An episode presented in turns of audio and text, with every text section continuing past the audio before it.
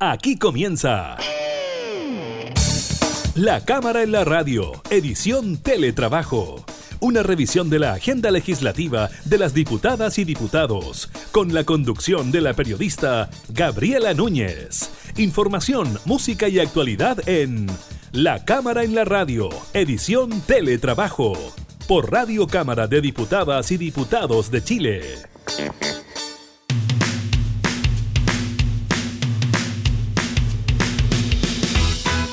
Tal? ¿Cómo están? Bienvenidos a un nuevo programa de la Cámara en la radio. Los estamos acompañando de forma telemática desde nuestros hogares en estos días de cuarentenas obligatorias y voluntarias para gran parte eh, del país. Estaremos revisando distintos temas, estaremos hablando del funcionamiento de las ferias libres con el diputado Alejandro Bernales. Eh, también estaremos hablando del nuevo balance del Ministerio de Salud, de la respuesta del gobierno al postnatal de emergencia y una nueva iniciativa que se tramitará en el Congreso y además estaremos hablando del el comercio y de las bajas que se han registrado durante este último tiempo. Así que iniciamos eh, de inmediato la cámara en la radio.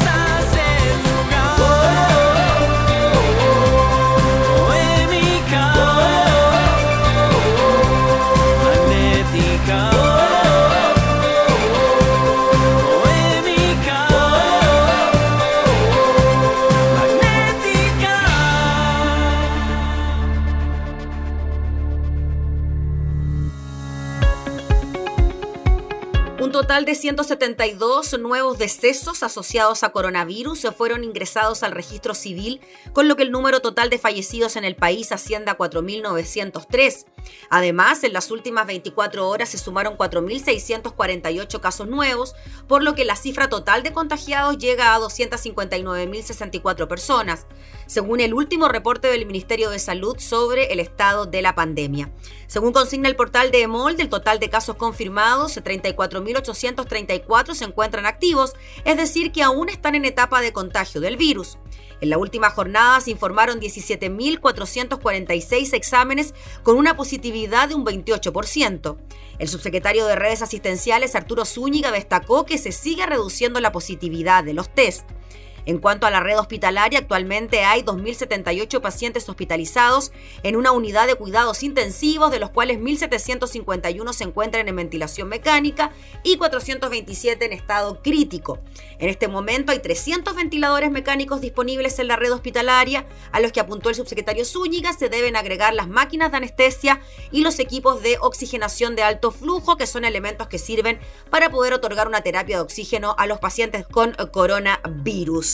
Estamos hablando entonces de 4.648 casos nuevos y 172 nuevas personas fallecidas a causa del COVID en nuestro país. Otra noticia, esta sí podemos decir que es una buena noticia para la isla de Pascua porque los escolares de Rapanui serán los primeros del país en volver a clases presenciales, parten el 1 de julio. Los cuatro colegios que hay en la isla fueron autorizados por el Mineduca a reabrir, acogiendo una solicitud del alcalde, ya que no se registran casos desde el pasado 15 de abril. Se le pregunta durante esta jornada al ministro París sobre esta situación. Él resalta el buen trabajo del alcalde de la zona por mantener a la isla sin contagios de COVID y por eso es que pueden reabrirse estos colegios, pero asegura que por el momento en otros colegios del país no se tomará una medida como esta.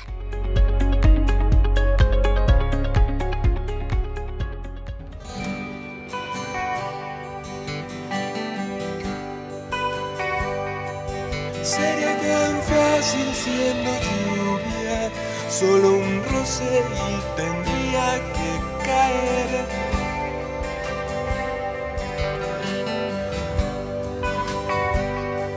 Sería tan fácil siendo monte, en mi pecho te abrazaría con mi piel.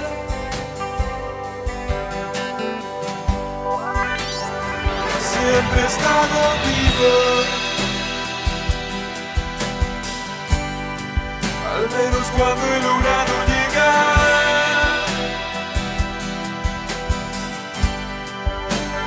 a ver el sabor que dejó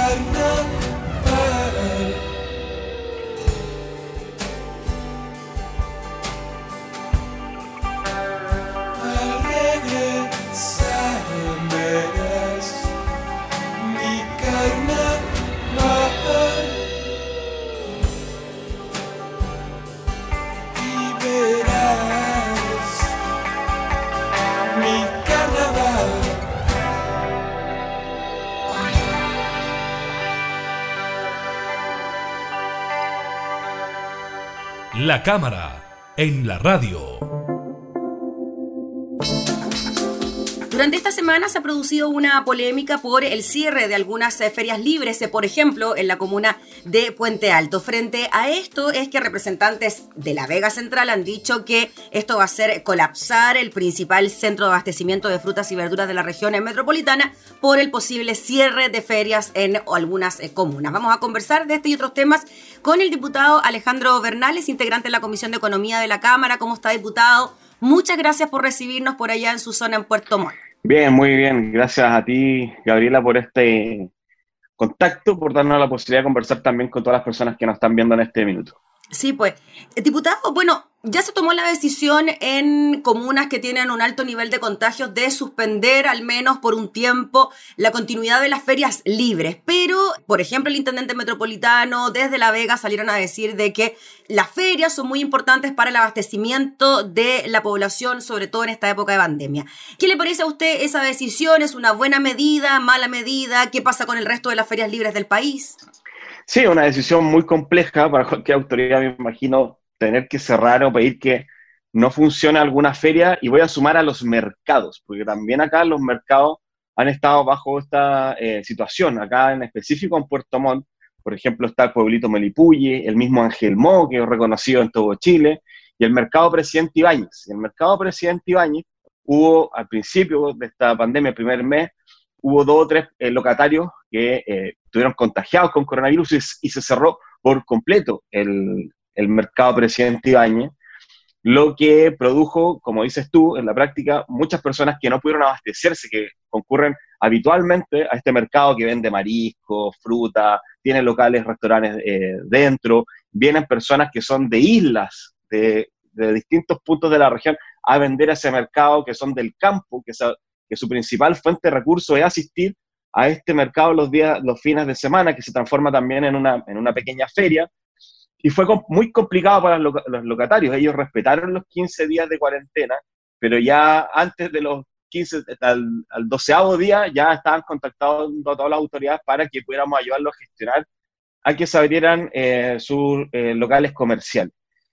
Es una situación, como bien digo, bastante compleja. Hay que ver efectivamente cuáles son las infraestructuras y también entender la, el funcionamiento de cada una de ellas, porque es muy distinto, imagino, una feria que funciona completamente al aire libre, que son estas típicas ferias que nos imaginamos que se arman los fines de semana en algunas calles de algunos eh, barrios, de algunas, de algunas comunas, o la, a diferencia de los mercados que están en locales cerrados y que prácticamente comparten unos con otros todo el día, que comparten incluso los baños, etcétera. Por lo tanto, nosotros desde la Comisión de Economía, en la última eh, sesión, eh, le expresamos esta problemática al subsecretario de, Turismo y al ministro de Economía para que se pudieran ver qué acciones se pueden tomar, porque al igual que el resto de la ciudadanía, se requiere para que ellos no asistan al mercado, estoy hablando de los feriantes, los locatarios, que también tengan un apoyo decidido por parte del Estado y ellos han sentido que están eh, en una situación de abandono y de poca ayuda, porque de nuevo los mercados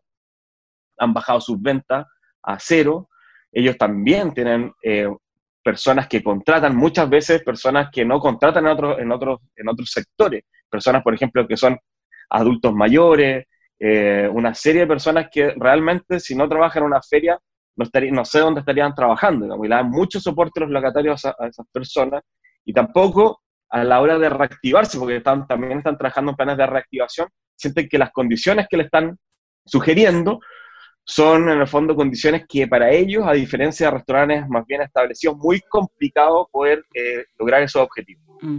Diputado Bernales, podríamos decir entonces que la feria en estos momentos cumple bueno, más de un rol principal, pero por lo menos dos, ¿no? Que es abastecer de eh, alimentos, frutas, verduras, mariscos, pescado, en su caso, en su zona, para los vecinos y al mismo tiempo provee fuentes de trabajo, ¿no? Bien importante, sobre todo en estos momentos. Cuando el llamado, por lo menos en la región metropolitana, es a quedarse en la casa porque ya los contagios, bueno, sabemos en qué nivel están. ¿Cómo poder complementar ¿no? esos roles que cumple la feria con la disposición de la autoridad sanitaria de quedarse en la casa? ¿Cómo podemos hacer aquello? ¿O tienen que seguir funcionando? ¿Cómo lo ve usted?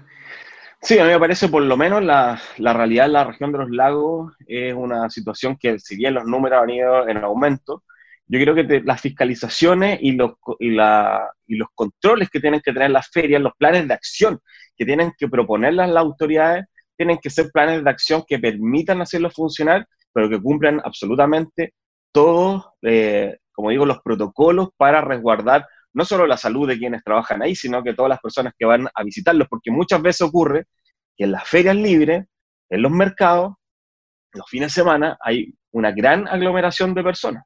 Eso no hay que desconocerlo. Pero, y dicho eso, evidentemente lo que hay que hacer, por lo tanto, es generar controles eh, que sean realmente efectivos. Mucho de los mercados cuentan con apoyo, si no la gran mayoría, de los mismos municipios. Por lo tanto, tiene que haber ahí un trabajo en conjunto de los las municipalidades a través de sus DIDECO, junto con las autoridades sanitarias de la región, es decir, de la, de la Seremía, que permitan esta situación, porque también las personas que se abastecen, están en barrios que no están en el centro de, las ciudades, que no están cerca de, voy a decir, supermercados o otros eh, centros que se abastecen, recurren a la feria. Por lo tanto, si no está la feria abierta, esas personas van a tener que desplazarse hacia el centro de la ciudad donde hay algunos lugares que estén abiertos o a, otros, otros sectores, a otras, a otras comunas donde existan lugares que están abiertos para poder abastecerse. Hay que decir también que los, los mini markets también han cumplido un rol muy importante y yo por lo menos todos los que he visitado, porque me he abastecido en varios mini markets en el barrio donde vivo, todos tienen eh, medidas absolutamente eh, muy estrictas de mantener distancia, de que efectivamente todos están con, mascarilla, quien no tiene mascarilla no puede entrar, quien no cumple con esa situación no entra, de una serie de condiciones que permiten eh, resguardar tanto a los clientes como también a, la gente del mercado. En definitiva, entonces, diputado Bernales, usted mantendría abiertas las ferias libres, pero con todos los resguardos y fiscalizaciones correspondientes para así asegurar el abastecimiento y de alguna manera también los ingresos y, la pega para los vecinos. Sí, yo los mantendría abiertos bajo esas condiciones que, te señalo y también vería un plan de reactivación de esos puntos junto con los mercados. ¿Por qué?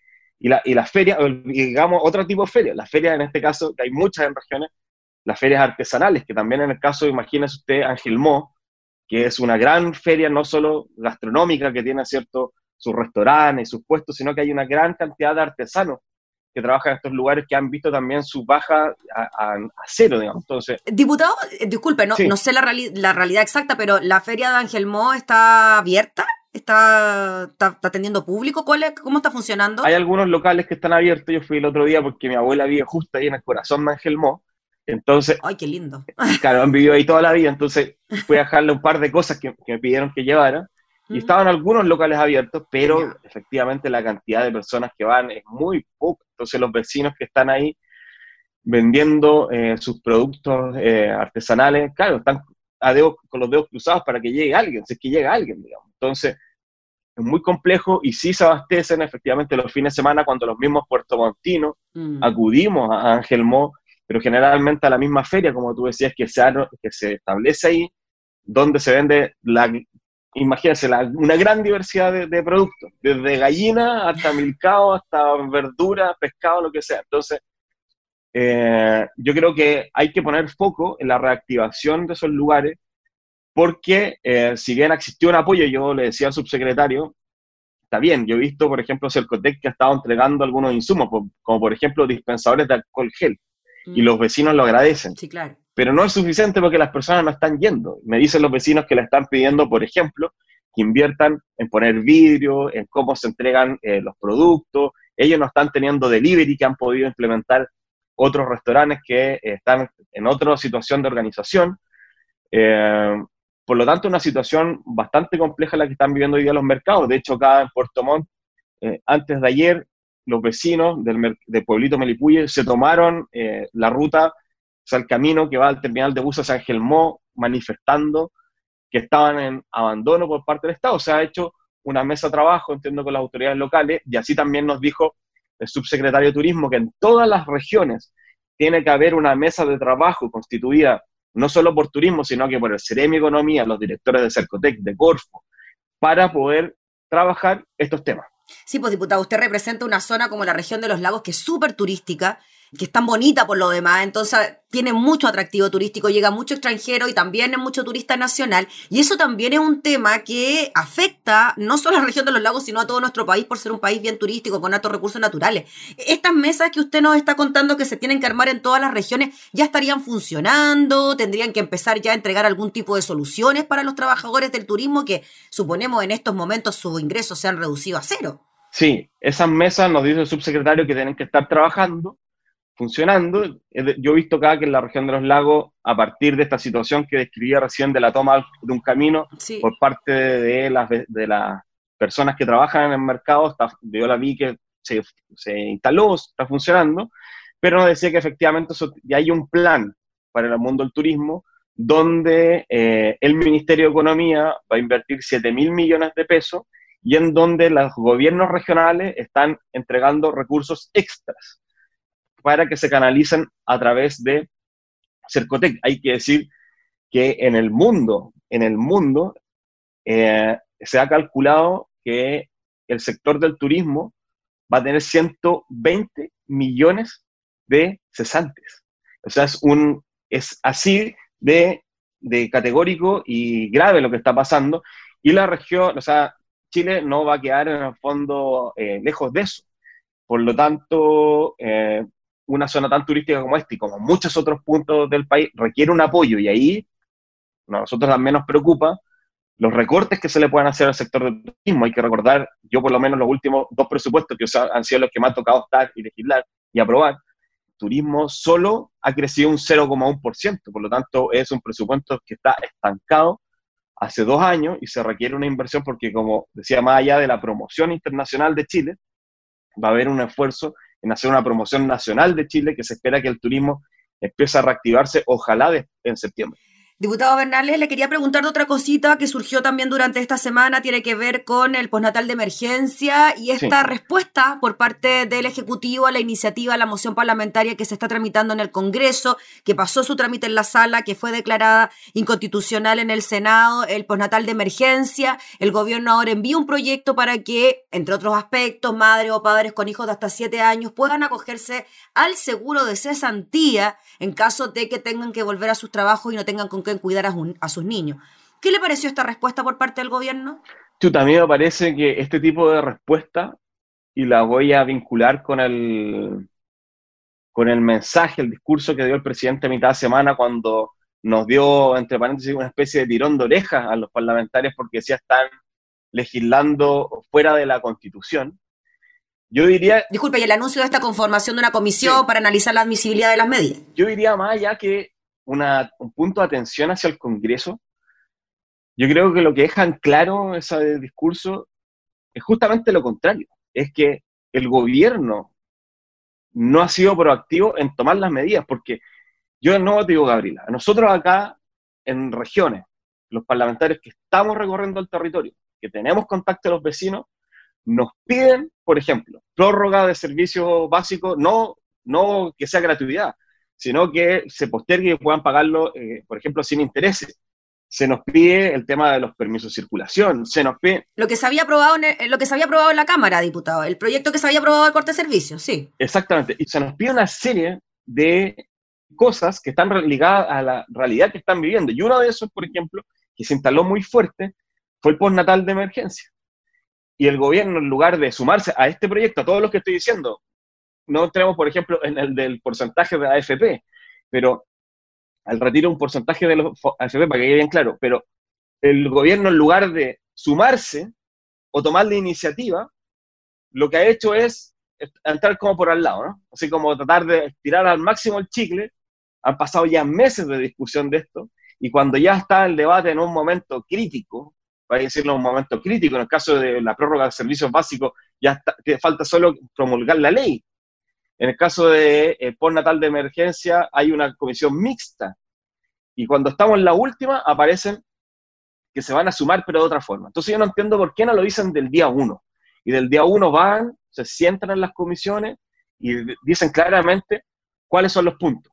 Y muchas veces mandan a sus parlamentarios, a los parlamentarios Chile Vamos, al choque con estos proyectos y se dan cuenta que es muy complejo. De hecho, muchos de estos proyectos, el postnatal de emergencia, la prórroga de servicios básicos, la, por lo menos la intención de poder legislar sobre un retiro de un porcentaje de los fondos tiene apoyo de, parlamentarios de gobierno, todos esos proyectos. Entonces, digo, el gobierno lo que tiene que hacer es proactivo y hacerlo. Y con esto voy a terminar. Nosotros cuando legislamos servicios básicos, en la comisión, yo señalaba que a mí me hubiese gustado que las empresas hubiesen sido las primeras en decir, ¿sabe qué? Usted no se preocupe, no le vamos a cortar la luz, el agua, eh, telefonía o el gas mientras exista esta crisis, porque entendemos que usted no está trabajando y nosotros vamos a, eh, vamos a tener todos los cuidados para que usted tenga sus servicios y después me paga. Eso no ocurrió. Como no ocurrió, lo segundo que uno espera es que el gobierno tome una decisión, así como se hizo, por ejemplo, en Francia, tanto que nos gusta realmente compararnos con otros países o comparar presidentes con presidentes. En Francia dijeron, ok, aquí, por ejemplo, va a pasar esto con los servicios básicos, o se congelan ciertos precios. Tampoco pasó. Entonces, de nuevo, ante la solicitud de las personas, nosotros, evidentemente, que legislamos, ingresamos un proyecto de ley para tocar ese punto. Cuando lo ingresamos, fíjate, cuando lo ingresamos a los dos días y empezamos a debatir en la Comisión de Economía, apareció el ministro en la comisión. Fue a la comisión y al otro día anunció un acuerdo que habían llegado con las empresas. Pero no era suficiente. Nosotros lo que queremos con ese proyecto es dar certeza jurídica. Entonces, raya para la suma, yo creo que el gobierno tiene que hacer suyo estos proyectos que presentamos en el Congreso y ayudar a legislar porque esos, esos proyectos dicen algo, que son necesidades que tienen las personas hoy día. Muy bien, pues diputado Bernales, le agradecemos enormemente por contactarse junto a nosotros, por hablar de estos temas tan importantes, por relatarnos también la realidad de su zona, que a veces es tan desconocida a nivel nacional, pero podemos conocer un poquito más de lo que ocurre por allá por los lagos. Así que muchas gracias por recibirnos precisamente allá en Puerto Montt. Muchas gracias, Gabriela, que esté muy bien. Que esté muy bien, gracias. Era el diputado Alejandro Bernales hablando de distintos temas, por ejemplo, la instalación o no de ferias libres y proyectos de ley como el ponatal de emergencia y el corte de suministros básicos.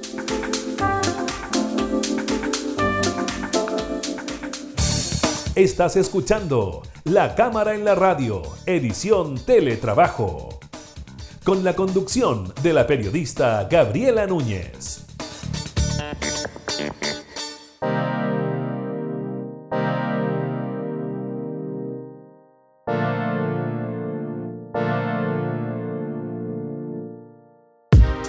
La historia se repite sin final Pensé en hacer algo distinto, pero todo me devuelve al carnaval, donde nadie me ha dejado de observar.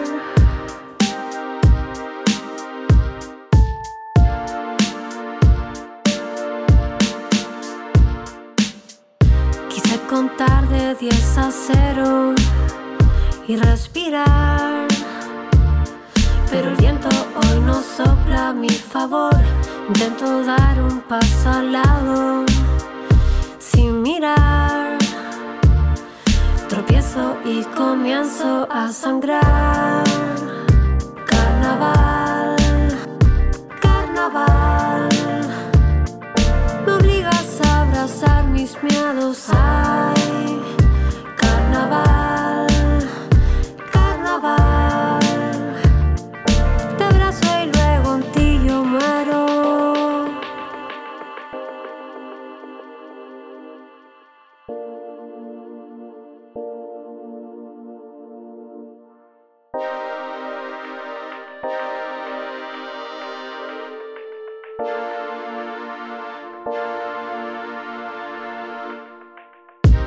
Quiero mantener el negro y no escapar del blanco que encandila mi mirar cada vez que veo profundo.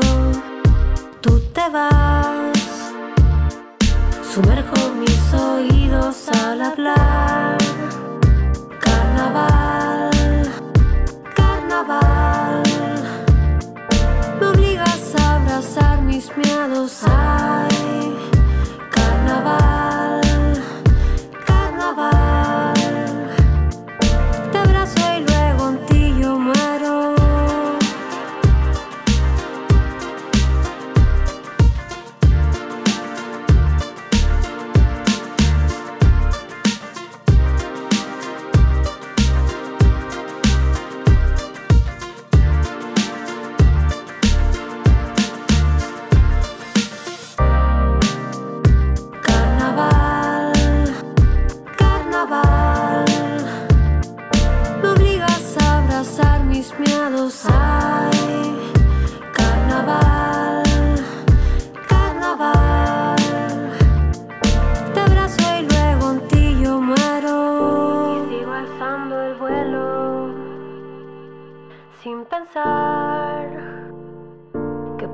viaje se va a terminar.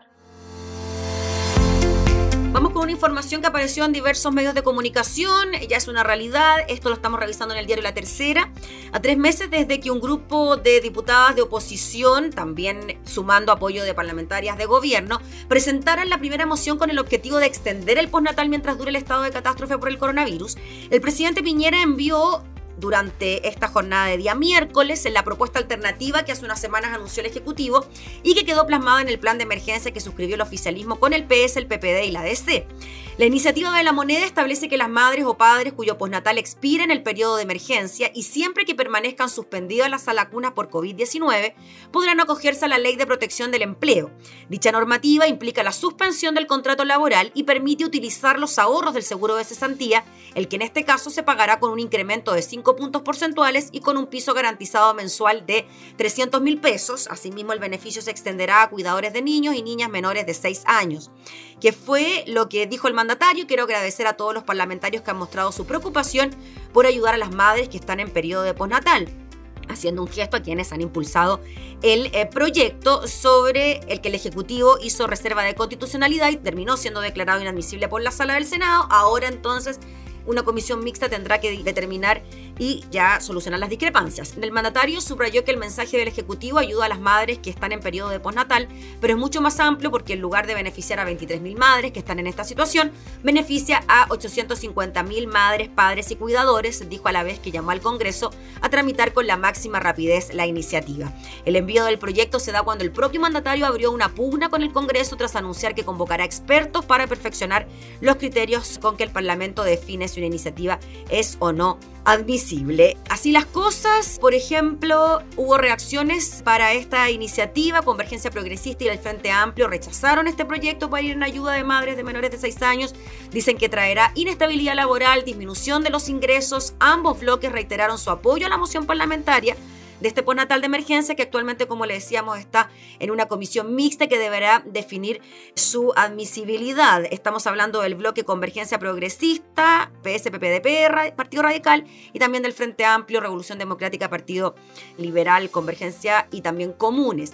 Hubo respuesta también por parte de la ministra Saldívar frente a este tema, defendió el proyecto, dijo que no es correcto plantearlo como que hay un mayor ahorro, sino como una redistribución de los recursos y es por eso que aclaró que el Ejecutivo no se está ahorrando estas platas, sino que lo que está haciendo es que sean más eficientes. Así que ahí está la polémica frente a este tema. Por supuesto que estaremos conversando los próximos días con parlamentarios para que nos manifiesten su opinión sobre esta iniciativa que continúa entonces tramitándose en el Parlamento, la moción parlamentaria y el ingreso entonces de este nuevo proyecto por parte del gobierno.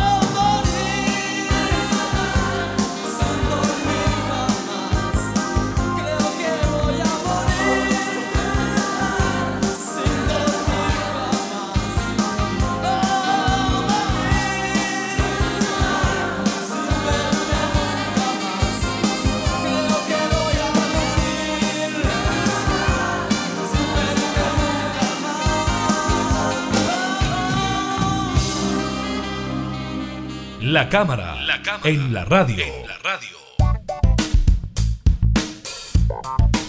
Las ventas presenciales del comercio en la región metropolitana cayeron un 42,2% en mayo. ¿Cuáles son las áreas más afectadas? Calzado y vestuario. Según las proyecciones de la Cámara Nacional de Comercio, en junio estos registros deberían continuar así de malos, debido a que la región, claro, se ha mantenido en cuarentena. Tras caer un 45,9% en abril, el indicador registró en mayo una baja del 42,2% real anual. De esta manera, las ventas físicas acumulan una caída de un 23,6% entre enero y mayo. En términos de locales equivalentes, el indicador marcó una baja en mayo de un 48,1% real anual, acumulando en los cinco primeros meses del año una baja real del 24,2%.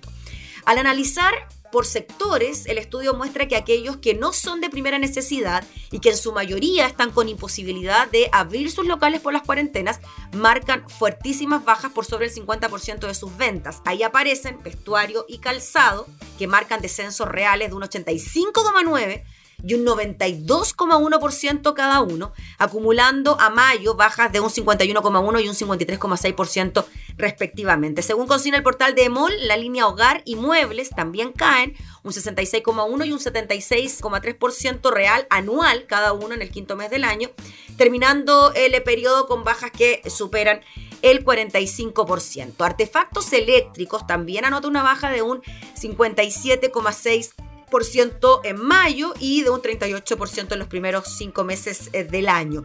Dentro de la categoría línea blanca cae un 74% anual, mientras que electrodoméstico y electrónica un 51 y un 53% respectivamente. Por su parte, la línea tradicional de supermercados de la región metropolitana, que se han mantenido abiertos y que se posicionan como prácticamente la única opción de compra, tras caer un 10,9% real en sus ventas físicas en abril, marca en mayo una menor caída, fíjese usted, de tan solo un 2,5% real anual, eh, donde perecibles, eso sí, caen un 6,2% anual y abarrotes marca una baja de un 0,2%. De esta manera, la categoría acumula entre enero y mayo una baja de un 1,1%. Bernardita Silva, gerente de estudios de la Cámara Nacional de Comercio, indica que para el mes de junio se espera una caída similar en las ventas minoristas presenciales, dado que el escenario de cuarentenas, por lo menos en la región metropolitana, no ha cambiado durante el sexto mes del año, lo que resultará en que el primer semestre las ventas del sector cierren con una baja en torno al 25%, con un segundo trimestre que caería en torno al 43%. Al incluir ventas online, los resultados siguen siendo negativos para el sector. El termómetro semanal de las ventas del retail, preparado por el Departamento de Estudios de la Cámara Nacional de Comercio evidencia una baja promedio de las ventas minoristas en mayo de un 26,1% y sin la categoría de supermercados, que no ha sido tan importante en la baja, sería de un 54,2%.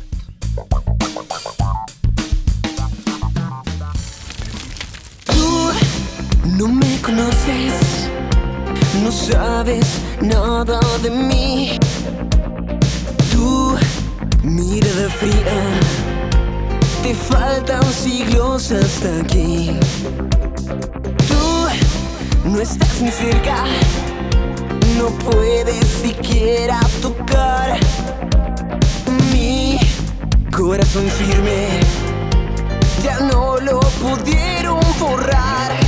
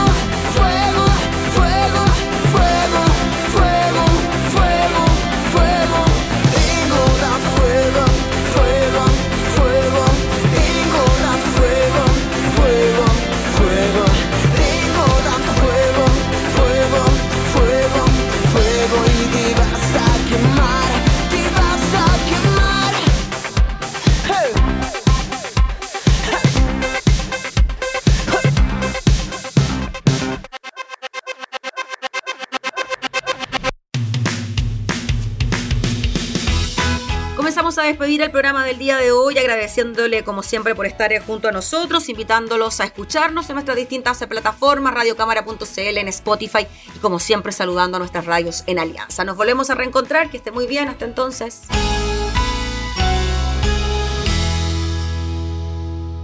Hemos presentado La Cámara en la Radio, edición Teletrabajo. Una revisión de la agenda legislativa de las diputadas y diputados, con la conducción de la periodista Gabriela Núñez. Información, música y actualidad en La Cámara en la Radio, edición Teletrabajo. En Radio Cámara de Diputadas y Diputados de Chile. Hoy más que nunca, acercando las leyes.